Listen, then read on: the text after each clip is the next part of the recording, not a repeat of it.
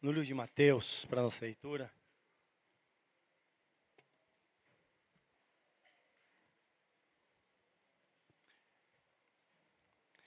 Mateus capítulo 4. Vamos ler de 1 a 11.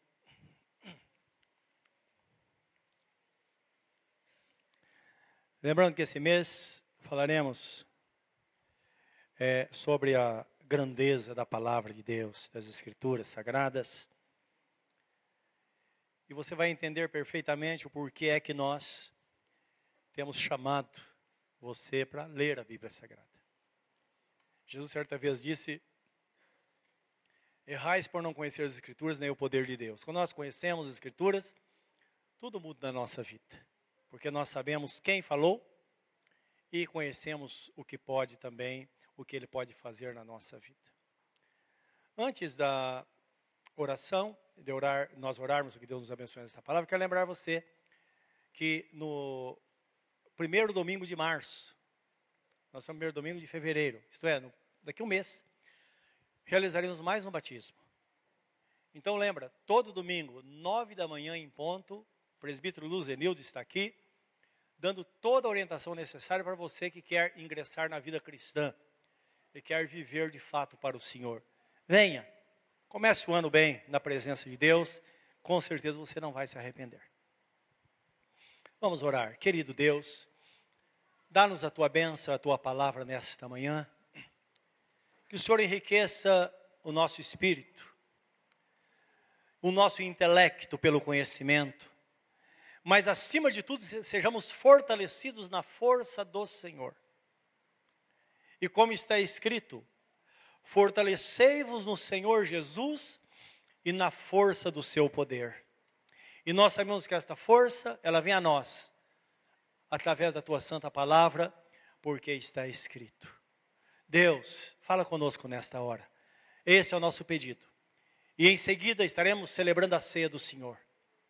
Nós sabemos que tu deixaste escrito que assim deve ser, em memória do Senhor, e nós faremos com toda alegria edificando-nos, fortalecendo-nos e preparando-nos para uma vida de vitória. Em nome do Senhor Jesus. Amém, Senhor.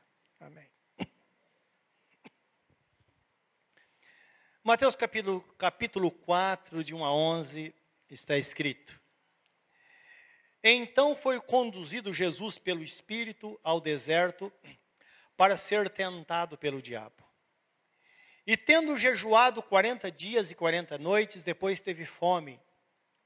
E chegando-se a ele o tentador, disse: Se tu és o filho de Deus, manda que estas pedras se tornem pães. Ele, porém, respondendo, disse: Está escrito: Nem só de pão viverá o homem, mas de toda a palavra que sai da boca de Deus. Então o diabo transportou a cidade santa e colocou sobre o pináculo do templo. E disse-lhe: Se tu és o filho de Deus, lança-te daqui abaixo, porque está escrito: Aos seus anjos dará ordens a teu respeito e tomar-te-ão nas mãos, para que nunca tropeces de alguma pedra. E disse-lhe Jesus: Também está escrito: Não tentarás o Senhor teu Deus. Novamente o transportou o diabo a um monte muito alto e mostrou-lhe todos os reinos do mundo e a glória deles. E disse-lhe: Tudo isso te darei se prostrado me adorares. Então disse-lhe Jesus: Vai-te, Satanás, porque está escrito: Ao Senhor teu Deus adorarás e só a ele servirás. Então o diabo deixou, e eis que chegaram os anjos e o serviram. Amém. Louvado seja Deus.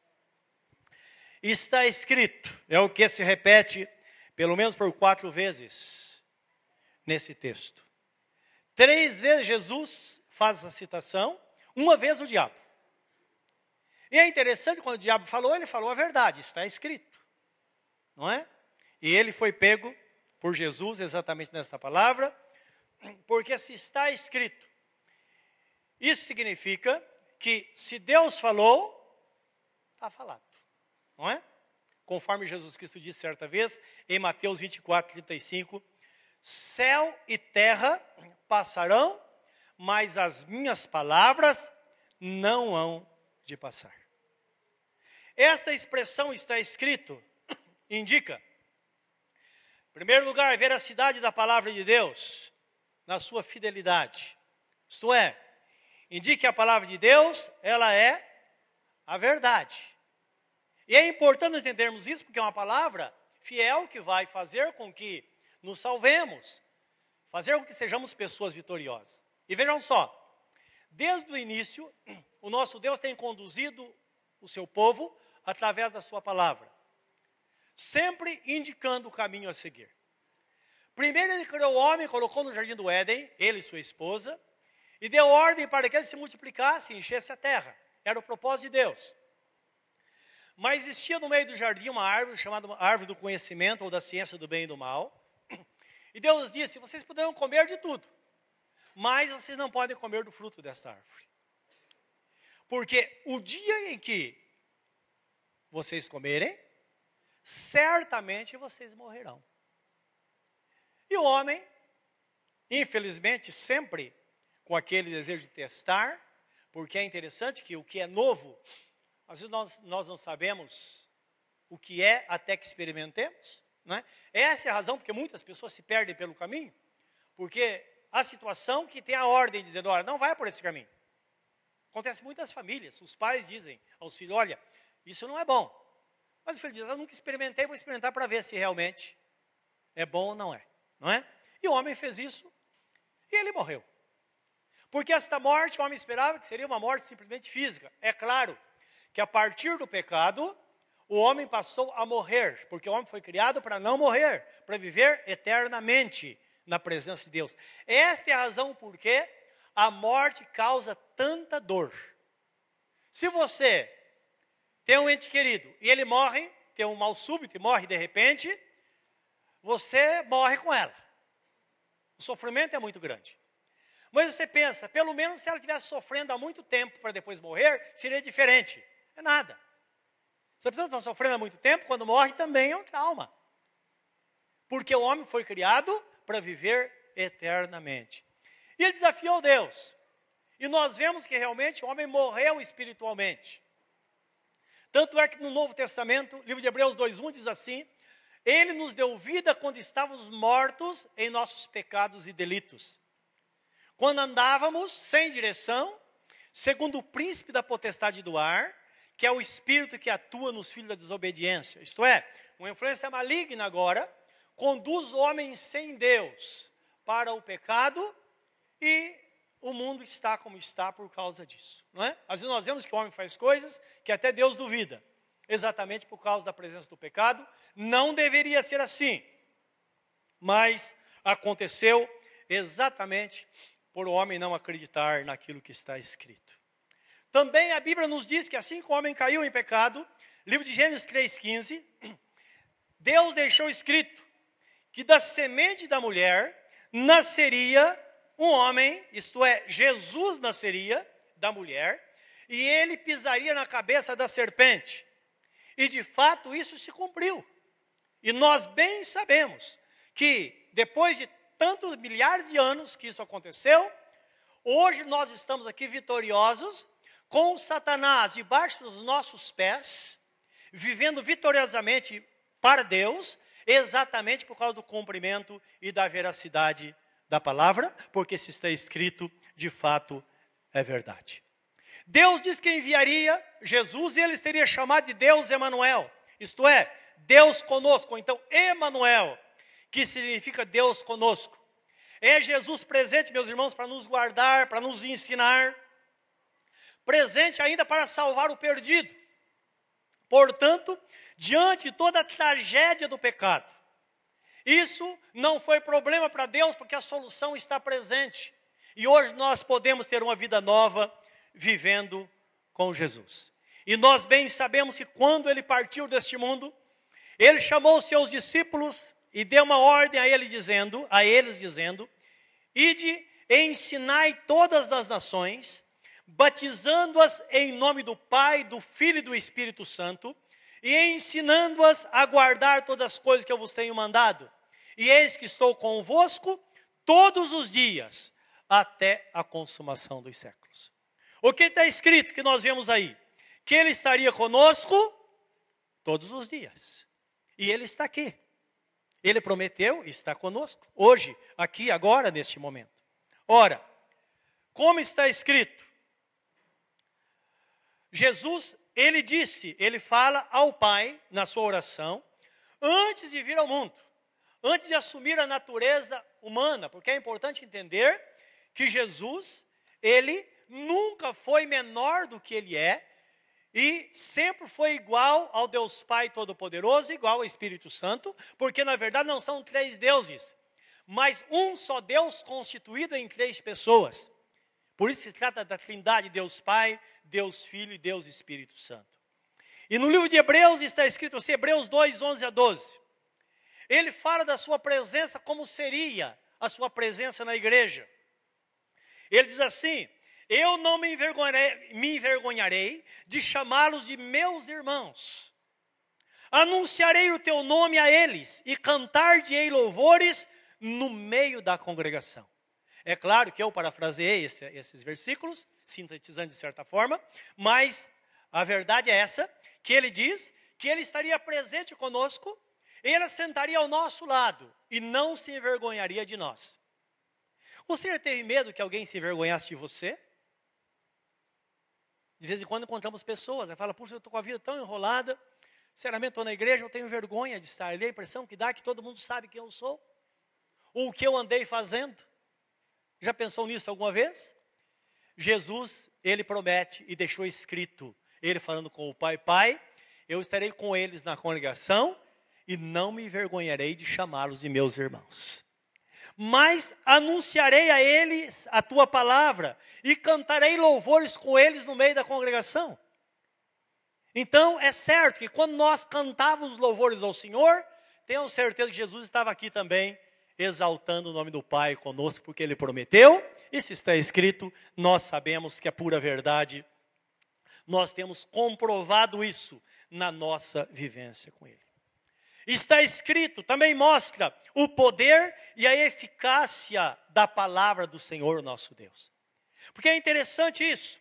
Se nós cremos num Deus, num Deus todo-poderoso, Deus que tudo pode, se Ele é onipotente em si mesmo, é bom entender que a Sua palavra também é poderosa. É a palavra de Deus que transformou a sua vida, transformou a minha vida num piscar de olhos, no dia em que nós nos entregamos a Ele. É a palavra de Deus que está transformando vidas em todo o mundo. E é muito interessante isso, porque é a palavra de Deus que transforma a vida de uma pessoa. Não existe nenhum método. É interessante que os homens, eles inventam métodos para conduzir as pessoas a Jesus e para fazer com que as pessoas sejam mudadas. Nós sabemos que não adianta. É somente o poder da palavra. É somente a palavra. Deus tem poder para transformar a vida de uma pessoa e de uma forma simples, ela é recebida no nosso coração, e como está escrito, que se alguém está em Cristo é nova criatura, se uma pessoa se entrega a Jesus, ela passa a ser de fato e de verdade uma nova criatura na presença do Senhor. A palavra é poderosa. Hebreus 4,12 diz assim: está escrito, a palavra de Deus ela é viva e eficaz, e mais poderosa ou mais penetrante que qualquer espada de dois cortes ou dois gumes e penetra até a divisão da alma e do espírito e das juntas e medulas, e é apta para discernir os pensamentos e as intenções do coração. Então, indicando que quando a palavra, recebemos a palavra de Deus, alguma coisa acontece na nossa, na nossa vida e de uma forma gloriosa, na presença de Deus, é separado o nosso espírito, a nossa alma e o nosso corpo. Nós somos três partes, nós somos trino, assim como o nosso Deus é trino. Nós sabemos diante de Deus, Ele considera aquilo que é físico. E é interessante isso porque, às vezes a pessoa está com a doença física e é atribuído a ela um problema espiritual. Outra hora a pessoa está com a doença na alma, que é um problema emocional, e é atribuído a ela uma pessoa espiritual. Eu já vi pessoas tentando expulsar o demônio de um crente, só porque ele está em depressão. Não, a palavra separa exatamente isso. O que é físico é físico, o que é espiritual é espiritual, o que é emocional é emocional. Então é interessante, e desta forma, O texto continua dizendo no versículo 13 que tudo se torna aberto na presença do Senhor nosso Deus. Por isso que nós nunca vamos conseguir julgar de fato uma pessoa e saber o que está acontecendo com ela, a não ser que tenhamos discernimento, que é um dom precioso. Está dentro dos nove dons do Espírito Santo, em 1 Coríntios capítulo 12, que é o discernimento dos espíritos. Através desse dom, o crente ele consegue ter discernimento de entender o que está acontecendo numa situação. Às vezes todos pensam que é algo espiritual e o Espírito Santo vai conduzir esta pessoa a entender se de fato aquilo é espiritual. Às vezes a pessoa está confusa, não sabe, pensa que é algo emocional, mas pode ser espiritual. Então, quando a Bíblia fala sobre discernimento dos espíritos, é um dom que todo crente precisa ter, precisa buscar em Deus, para que tenha discernimento, porque com esta manifestação do Espírito Santo, nós sabemos distinguir distintamente aquilo que é humano, aquilo que é espiritual, que é próprio do ser humano, que é do espírito do homem, conseguimos discernir aquilo que é do espírito de Deus, e se houver alguma coisa maligna, nós também conseguimos discernir. Olha que coisa maravilhosa. Isso é nossa vida diária. Imagine você que lida, está no mundo dos negócios, e alguém está querendo te passar para trás, e você tem esse discernimento, seria maravilhoso. Outra hora você está fazendo um negócio, parece que é uma coisa que, meu Deus, é uma, um negócio muito ruim. E de repente você tem um discernimento, o Espírito Santo fala: não, aí está uma mina de ouro, faça o negócio que você será abençoado. Você já imaginou isso? Há poucos dias ouvi um testemunho de um, um irmão, que ele foi comprar umas terras, pessoas do interior, comprou um sítio, e a terra, a terra quase improdutiva. Fala para ele, olha, você fez um mau negócio. E ele ficou muito para baixo com aquilo, não é? É o sonho dele, ter um sítiozinho para trabalhar. E tal foi a surpresa dele, que foi descoberto no sítio dele uma mina de diamante. Já pensou nisso? Ficou rico da noite para o dia. Deus faz isso. Então entenda, às vezes Deus conduz você a fazer algo. E todo mundo diz: não, não vai por esse caminho. Mas se você tem direção de Deus, pode ir, porque é um caminho de bênção na presença do Senhor. Olha que coisas, coisas grandes, o poder da palavra de Deus. Tudo isso acontece porque Deus deixou escrito. É importante entender que toda a verdade e poder está igualmente na palavra de Jesus. Porque quando fala a palavra de Deus, não está falando somente do Deus Pai Todo-Poderoso, mas está falando da Trindade, Deus Pai, Deus Filho e Deus Espírito Santo. E se você tem qualquer dúvida em relação a Jesus, porque algumas pessoas têm dúvida por falta de conhecimento. Então as pessoas, às vezes, elas têm a mesma dúvida que tinham as pessoas lá no passado. Quando a Bíblia fala Jesus de Nazaré, aquele homem sofrido, não é? Homem sofredor, como está escrito de Isaías. Um homem comum, fazendo milagres. E dizia: Eu sou o filho de Deus. As pessoas olhavam para ele e diziam: Puxa vida, mas esse não é o filho, de, o filho de Maria? Esse camarada aí? Nós não conhecemos José, o seu pai? Não conhecemos a carpintaria dele? Então eles tinham essa dúvida. E hoje, quando nós voltamos para lá, nós encontramos pessoas que ainda fica meio cismado, porque não conhece realmente a pessoa bendita de nosso Senhor Jesus Cristo. Mas se você abre Apocalipse capítulo 1, quando João viu Jesus, aí a coisa mudou. A Bíblia fala que ele era, um, ele era um gigante. Seus olhos, como chamas de fogo, seus pés brilhavam como latão reluzente, a sua voz era como a voz de um trovão, de muitas águas, diz o texto. Quando João olhou para ele, disse que ele caiu como morto. E Jesus tocou nele e disse: Não, João, pode ficar em pé. Na verdade, sou eu mesmo. Eu morri, ressuscitei e agora estou vivo e vou estar com você para sempre. Então, tudo muda.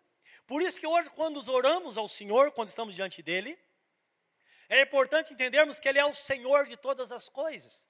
Está escrito no livro de Filipenses, capítulo 2, versículo 11, que diante dele se dobrará todo o joelho nos céus, na terra e debaixo da terra, e toda língua confessará que ele é o Senhor, para a glória de Deus Pai. Por isso que a Bíblia fala que quando aceitamos Jesus, nós aceitamos o Senhor Jesus. se, se em teu coração creres no Senhor Jesus, e com tua boca confessares que Deus o ressuscitou dentre os mortos, isto é, que ele está vivo, será salvo.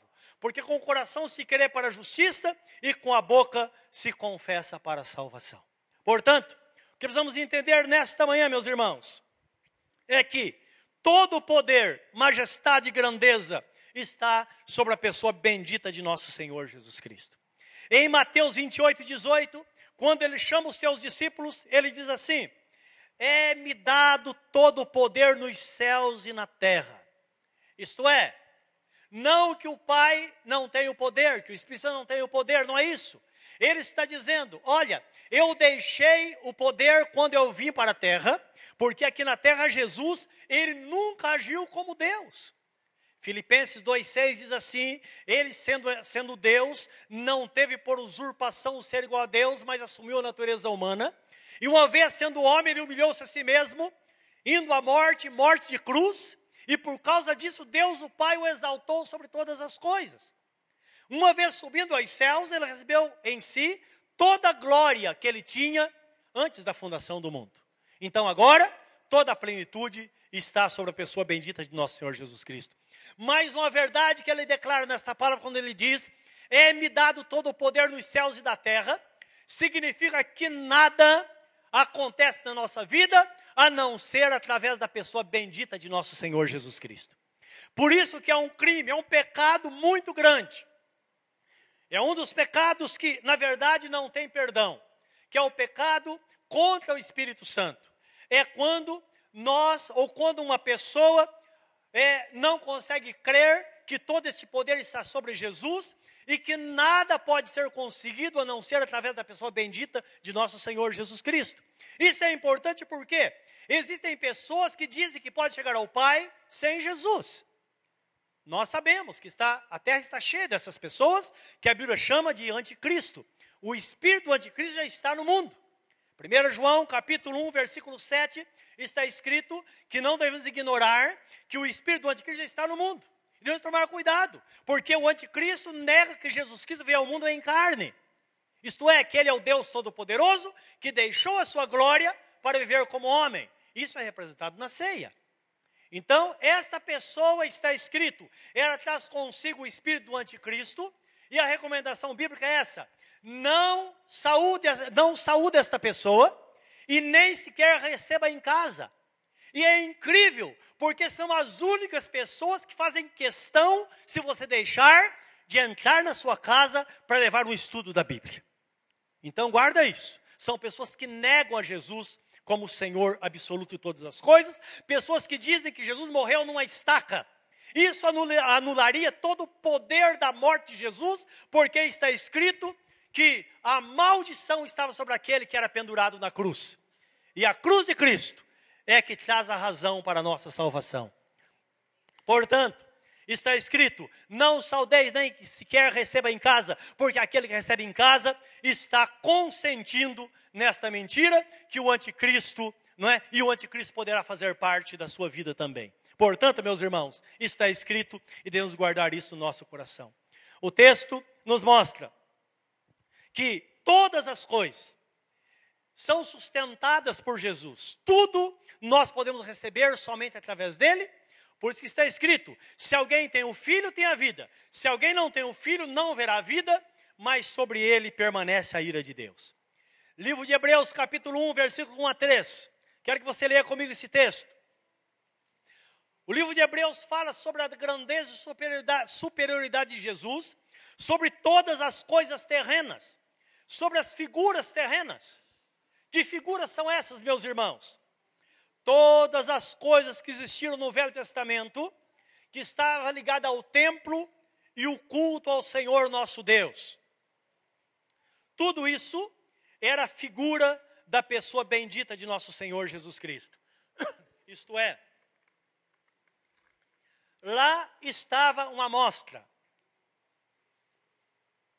um retrato do que seria, mas a realidade está em Cristo. Colossenses 2,15 diz assim, ou 1,15, me parece o 2,15, diz assim, que ninguém vos julgue pelo comer, pelo beber, ou pelos dias de festa, ou pelos sábados, ou pelas luas novas, porque essas coisas eram sombras das coisas futuras, mas o corpo é de Cristo. Indicando que tudo que está no Velho Testamento não pode ser praticado hoje. Porque tudo ia se cumprir na pessoa bendita de nosso Senhor Jesus Cristo. Lá os judeus deveriam guardar o sábado. O sábado representava o descanso. E Jesus veio dizendo: Vinde a mim, vós que estáis cansados e oprimidos, e eu vos aliviarei. E ele diz na sua palavra, discutindo com os judeus, ele diz assim: o sábado foi feito por causa do homem e não o homem por causa do sábado, e está com vocês aquele que é o Senhor do sábado e é maior do que o sábado, indicando que tudo se cumpriu na pessoa bendita de nosso Senhor Jesus Cristo. Isso é importante por quê? Por falta de conhecimento da Bíblia Sagrada e das Escrituras Sagradas, muitas pessoas tentam ter uma vida baseada no Velho Testamento, buscando as coisas fascinantes que aconteceram lá. Como aconteceu certo dia, um pastor amigo meu foi pregar numa igreja. E quando ele chegou, levou um susto muito grande. Tinha uma figura ou uma arca da aliança, geralmente construído com madeirite, um móvel muito bonito sobre o púlpito. E o culto começou. E o pastor chegou um pouco antes da pregação da palavra. Ele, claro, igreja, todo mundo estava no seu lugar. Ele entrou pelo corredor da igreja, cabisbaixo. Chegou na frente da arca, ele se ajoelhou. E ficou pelo menos uns 10 minutos orando ali. Não sei o que estava, estava resmungando, porque orando não podia. Como vai orar diante de um caixote de madeira? Imagina uma pessoa fazendo isso. Outra pessoa aconteceu um, há poucos dias na cidade de Belo Horizonte fez uma, uma, uma arca, uma, da, uma, conforme a Bíblia, de madeira, pintou lá de, de uma cor semelhante ouro, e conseguiu o caminhão do corpo de bombeiro, colocou sobre ele, e saiu pela cidade, o pastor e os demais é, oficiais da igreja, com o microfone, e dizendo que todos fossem à igreja, porque dentro de tantos minutos chegaria na igreja a presença de Deus, e todos iam contemplar a presença de Deus naquela arca. Olha que coisa nem humano, isso é maligno. Porque a arca representava, era o lugar onde Deus habitava. Onde é que Deus habita hoje? Não sabeis que sois o templo do Espírito Santo e que Deus habita em vós? Não é isso que está escrito na Bíblia Sagrada? Então, são as barbaridades que estão por aí. E eu não sei como as pessoas, por que, que recebem? Porque não conhecem a Bíblia, como diz Jesus, errais por não conhecer as Escrituras, porque está escrito. Então, todas essas coisas que nós vemos, está ligado ao Velho Testamento, são cumpridas. O Novo Testamento é para a igreja, é a vida debaixo da graça do Senhor e uma vida de fé, porque está escrito, Hebreus capítulo 10, 38, o meu justo viverá pela fé, e se ele recuar, a minha alma não terá prazer nele. Então é importante entendermos isso. O livro de Hebreus fala sobre essa questão, Jesus como superior a tudo. Ele é superior ao sumo sacerdote, porque o sumo sacerdote representava a pessoa de Jesus. Ele é superior à arca da aliança, superior a Moisés, superior aos anjos, superior a tudo. Ele é o Deus Todo-Poderoso que se fez carne e deu sua vida por nós para que nós pudéssemos nele também ter vida e vida em abundância. Então, Hebreus 1 diz assim: Havendo Deus antigamente falado muitas vezes de muitas maneiras aos pais, pelos profetas, a nós falou-nos nesses últimos dias pelo Filho, a quem constituiu herdeiro de tudo, por quem fez também o mundo, o qual, sendo o resplendor da sua glória e a expressa imagem da sua pessoa, e sustentando todas as coisas pela palavra do seu poder, havendo feito por si mesmo a purificação dos nossos pecados, e assentou-se à destra da majestade nas alturas. E aí prossegue falando, não é? mas vou ler só até aqui, ou lemos somente até aqui. Então diz que Deus falou muitas vezes, muitas formas, mas agora ele falou através do Filho, e lembrando que na criação do mundo, quem deu a palavra de criação, o que está escrito? Jesus deu a palavra. E tudo está sustentado pela palavra do seu poder. Então imagine o universo, todos os planetas, todas as coisas que existem nesse vasto universo que ninguém conhe consegue conhecer. Tudo funciona porque Jesus disse: seja assim. Cada coisa funciona no seu devido lugar. Como que? Imagine se tudo parar. O que vai acontecer? Então nós vamos entender, é isso que Deus quer que entendamos sobre o poder da palavra de Deus quando estamos diante dele num momento como esse. Ora, se ele sustenta todas as coisas desta forma, será que ele não pode conduzir a sua vida? Ele não pode mudar a sua natureza? Ele não pode fazer com que você seja uma pessoa vitoriosa? Certamente sim. Quando nós confiamos na palavra de Deus, assim será feito. Porque tudo é feito pela fé. É pela fé na palavra que as coisas acontecem. Existe uma experiência interessante de uma pessoa, um nossos irmãos em Cristo, que ele estava trabalhando certa vez, ele tinha comprado um caminhão, ele tinha uma, um, eh, trabalhava com óleo lubrificante, colocou uns tambores de óleo sobre o caminhão, caminhãozinho novo, chegou num bairro para fazer uma entrega, quando ele encostou o caminhão, dois assaltantes chegaram nele, com uma arma enorme, colocou na cabeça dele. Falou, dá a chave do caminhão. E ele, na hora, olha como é interessante ter discernimento. Ele sabia que uma situação dessa, que a maneira sábia qual é? Dá a chave, vai com Deus, não é? Deus tem mais para te dar. Você pode ter de volta, não é assim que acontece? Mas não, ele pegou a chave, enfiou no dedo. Eu não vou dar. E ele lembrou da você vai morrer. Mas ele sabia, ele sempre teve essa fé. Ele sabia que isso poderia acontecer só se fosse a vontade de Deus para a vida dele. Fora disso, não. E houve uma coisa terrível. O cara atirou duas vezes, só que todo mundo ouviu o tiro, ele não. E de repente a rua começou a encher de gente.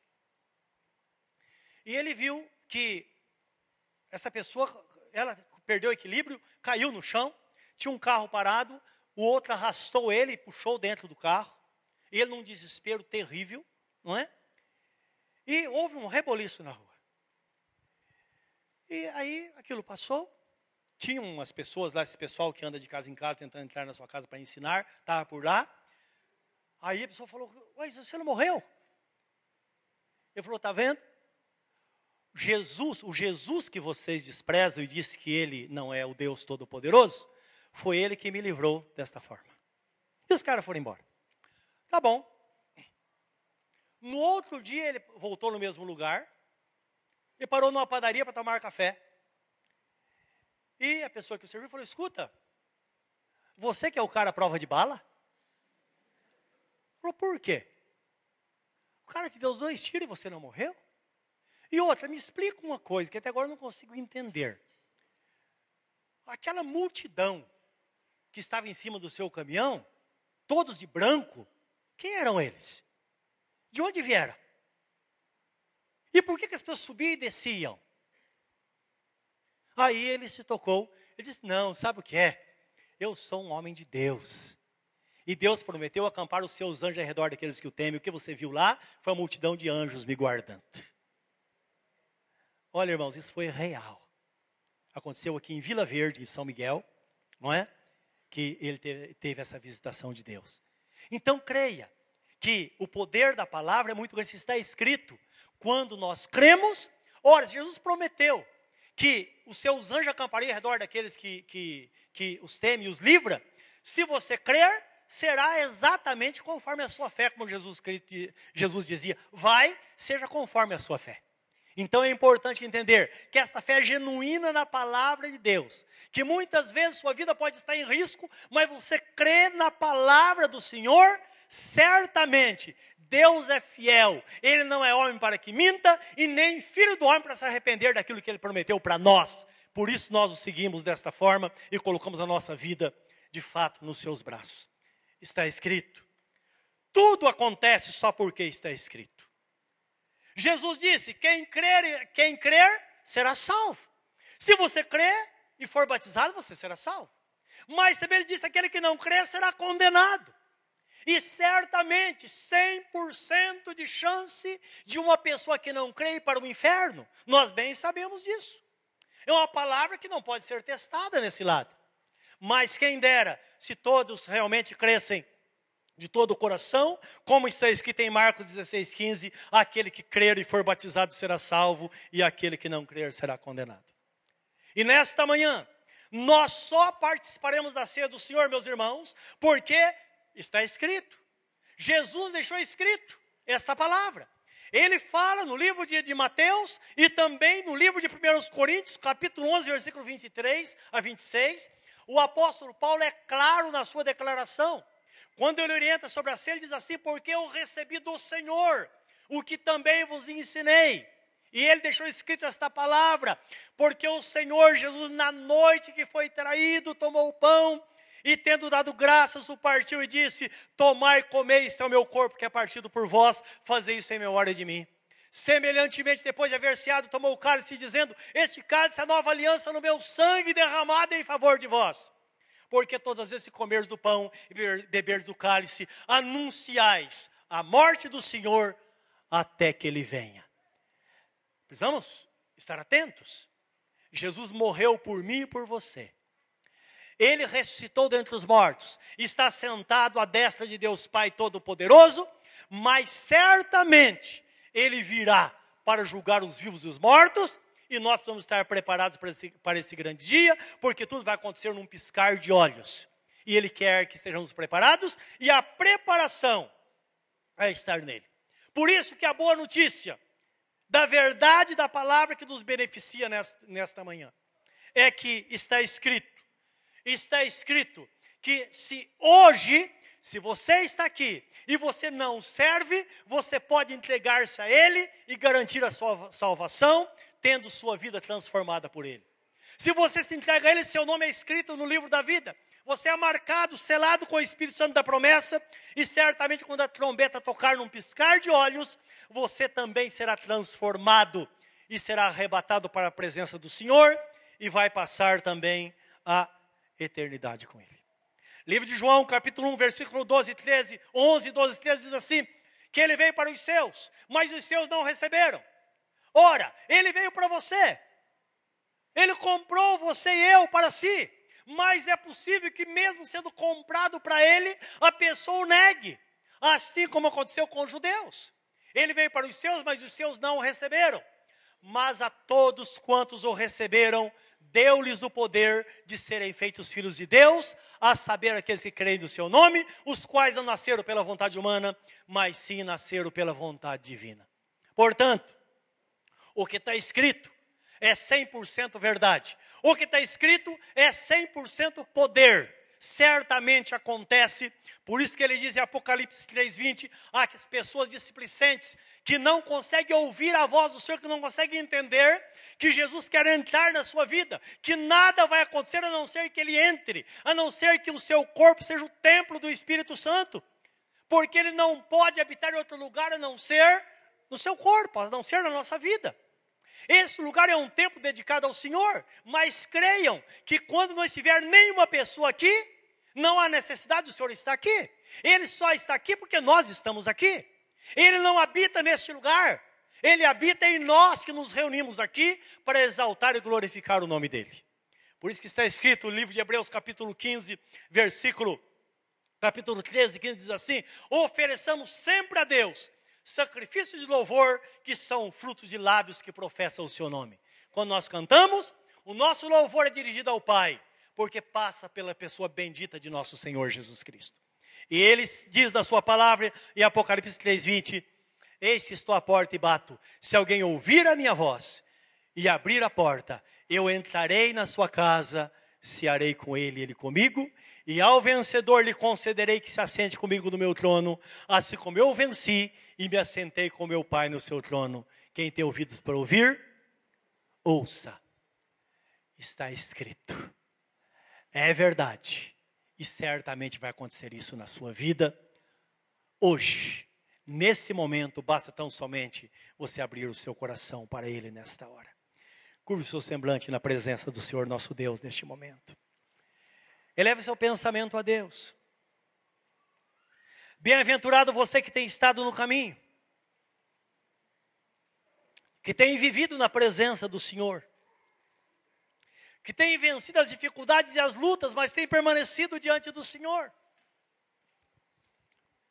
Feliz você que nesta manhã, embora não tenha andado com o Senhor, mas ouviu a voz de Deus para estar aqui nesta hora. Jesus disse: Ninguém pode vir a mim se não ser trazido pelo Pai. Tenha certeza que Deus trouxe, o Pai trouxe você aqui nesta manhã, para que você pudesse ter um encontro com o seu Filho Jesus Cristo, que está de braços abertos para te receber. Entrega a sua vida a Ele nesta manhã. Talvez você tenha andado longe do Senhor, tenha andado desviado dos caminhos do Senhor. Não prossiga nesse caminho de morte. Esta manhã é um tempo de reconciliação. É como está escrito: hoje é o tempo aceitável, hoje é o dia da salvação, e nós clamamos como se Deus clamasse por nós. Reconciliai-vos com Deus. Reconcilie a sua vida com o Senhor nesta manhã. Entregue-se totalmente àquele que vive e reina para sempre. Aquele que tem poder para transformar você aquele que tem poder para que depois que você morrer, ele vai dar uma palavra e a sepultura vai se abrir. E você vai sair com o corpo transformado por ele. Tudo será novo. Ele tem poder e vai te conduzir à eternidade com ele. Aquele que crê em mim não morrerá para sempre. Pelo contrário, ele terá a vida eterna. Nesta manhã, nesta hora, onde você está, diga: Senhor, eu me entrego a Ti nesta hora. Eu me rendo a Ti neste momento, Senhor. Está escrito a meu respeito. Eu me entrego a Ti. Quando João viu a multidão nos céus, com palmas nas mãos, ele perguntou: Quem são esses? Onde vieram? E alguém lhe disse: Essas são pessoas que vieram da grande, grande tribulação, mas lavaram as suas vestes do sangue do Cordeiro, estão aqui para receber a recompensa. Creia, ele viu você lá. Você estava lá. Porque até então muitas pessoas não eram salvas. Ele nos viu nos céus. Nesta noite, nesta manhã, dê autenticidade a esta verdade no seu coração. Deixa Deus transformar a sua vida.